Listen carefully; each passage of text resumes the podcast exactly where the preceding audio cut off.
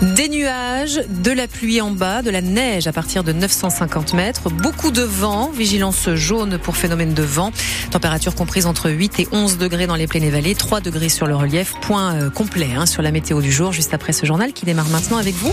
Flore, euh, on en sait donc un petit peu plus sur ce qui se passe derrière les violences de ces derniers mois dans les quartiers de Pau. Ouais, des échanges de tirs, des coups de feu à répétition depuis octobre, quartier Ouse des Bois et Saragosse. Le parquet de Pau a ouvert une vaste enquête. Cinq hommes ont déjà été mis en examen après la grosse intervention policière de ce début de semaine. Le procureur de la République a fait le point hier pour expliquer qu'il s'agissait d'une guerre entre les deux quartiers, Manon Clavry. Le quartier Saragosse contre le quartier de Louse des Bois.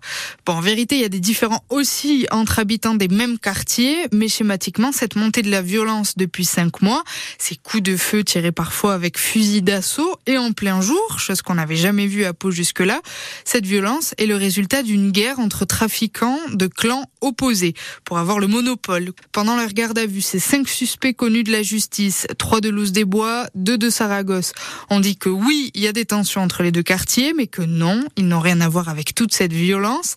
Pourtant, en cinq mois, les enquêteurs ont fait le lien entre certains coups de feu, entre les voitures volées, les armes saisies, et même, on l'a appris hier, une séquestration le dossier est maintenant sur la table de deux juges d'instruction. Pendant ce temps, l'enquête continue, notamment sur l'épisode des tirs qui ont touché la voiture des médiateurs de la ville de Pau. C'était le 26 janvier. L'enquête est ouverte pour tentative d'assassinat, violence avec armes, trafic de stupéfiants et séquestration. Donc, sur les cinq mises en examen, quatre sont en détention provisoire depuis hier soir. Le cinquième a été placé sous contrôle judiciaire. Le Premier ministre Gabriel Attal réunit ce matin pour la première fois son tout nouveau gouvernement, enfin au complet, après des mois d'attente et de tractation. Après une première équipe nommée euh, le 11 janvier, des portefeuilles supplémentaires ont été attribués hier et avant-hier. À noter qu'Amélie Oudéa-Castera perd le ministère de l'Éducation au profit de Nicole Belloubet, mais elle reste au sport. Et donc, on le rappelle, François Bayrou, qui a refusé une place de ministre, ne sera pas au gouvernement. Un hommage national sera rendu à Robert Badinter. Oui, on a appris hier le décès de cette figure de la politique française. Il était avocat, ancien ministre de la Justice sous François Mitterrand. C'est grâce à lui qu'il n'y a plus de peine de mort en France. Grâce à lui aussi que l'homosexualité n'est aujourd'hui plus un délit. Robert Badinter qui était venu en visite à Pau il y a quelques années pour le festival littéraire Les idées mènent le monde. C'était en 2017. Je vais bien sûr euh, commencer par remercier François Bayrou, que je connais depuis bien longtemps, des propos aimables, plus qu'aimables qu'il a tenus à mon égard. Euh, je le remercie. Pour le reste, nous avons souvent l'occasion de nous rencontrer et de parler du cours du monde et des affaires françaises. Je n'insisterai pas, je voulais simplement marquer ceci. J'ai été un grand ami de la Barère. Vraiment, c'est d'un des hommes dont j'ai conservé une des plus chaleureuses et vibrantes mémoires. Le connaissant tel qu'il était, je savais que le sujet que je traiterais, lui aussi, en aurait mesuré la gravité et euh, l'enseignement que nous devons en tirer. Le sujet qu'il avait traité à l'époque pour sa conférence à Pau, c'était le bagne de Guyane sous Vichy, un crime contre l'humanité. Vous retrouvez sur francebleu.fr ce matin un portrait donc de Robert Badinter et puis de, de nombreuses images extraits d'archives de ses interviews. Greta Thunberg en visite dans le sud-ouest ce week-end. La célèbre jeune militante, symbole de la lutte contre le réchauffement climatique, doit se rendre dans le Tarn aujourd'hui pour participer à une manifestation contre l'autoroute A69 qui est en cours de construction entre Castres et Toulouse. Elle est attendue aussi demain, dimanche, à Bordeaux, pour une manifestation, cette fois contre un projet de forage de puits de pétrole à la Teste de Bûche. Il est 9h04, euh, on ouvre une page sportive sur France Bleu, Béarn Bigorre à présent avec le retour des Bleus dans le tournoi des Six Nations. Ce sera cet après-midi. Le 15 de France du rugby qui doit se refaire après une mauvaise entame de la compétition, une grosse défaite contre l'Irlande d'entrée de jeu la semaine dernière. Cet après-midi, les Bleus affrontent euh, chez eux les Écossais. Le sélectionneur a choisi d'aligner quasi la même équipe que face à l'Irlande.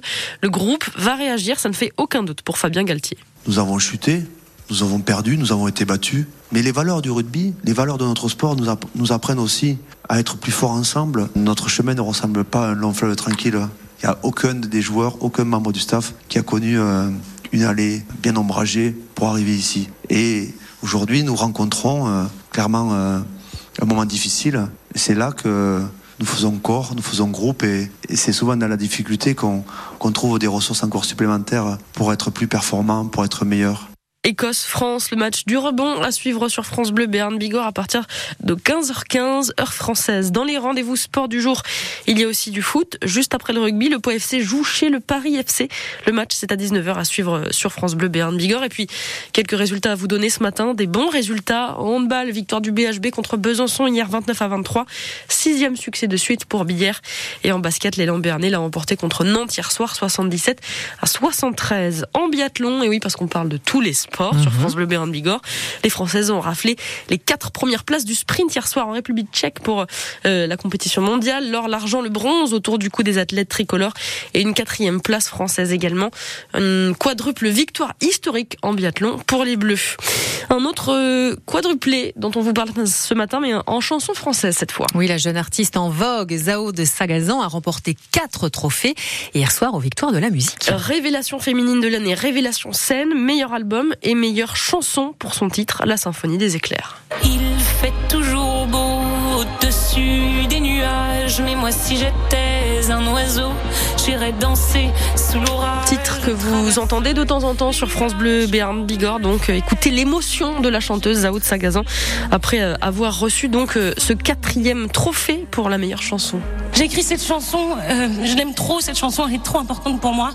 Elle raconte toute ma vie euh, et je me suis rendu compte qu'en pleurant sur mon piano, ça me faisait un bien fou, ça faisait de mal à personne et surtout ça faisait des jolies chansons. Et je me suis rendu compte que ce que je pensais être mon plus grand défaut dans ma vie était finalement ma plus grande qualité. Je finirai cette phrase par une phrase que je finis toujours par dire à mon concert. Être sensible, c'est être vivant et nous ne sommes jamais trop vivants. Pour toutes les petites tempêtes qui m'écoutent, bravo d'être vous. Merci infiniment. Zao Sagazan, que vous avez donc découvert sur France Bleu Béarn Bigorre. À noter qu'Aya Nakamura a été sacré meilleur artiste de l'année. Vianney, meilleur artiste masculin, ex avec le rappeur Gazo.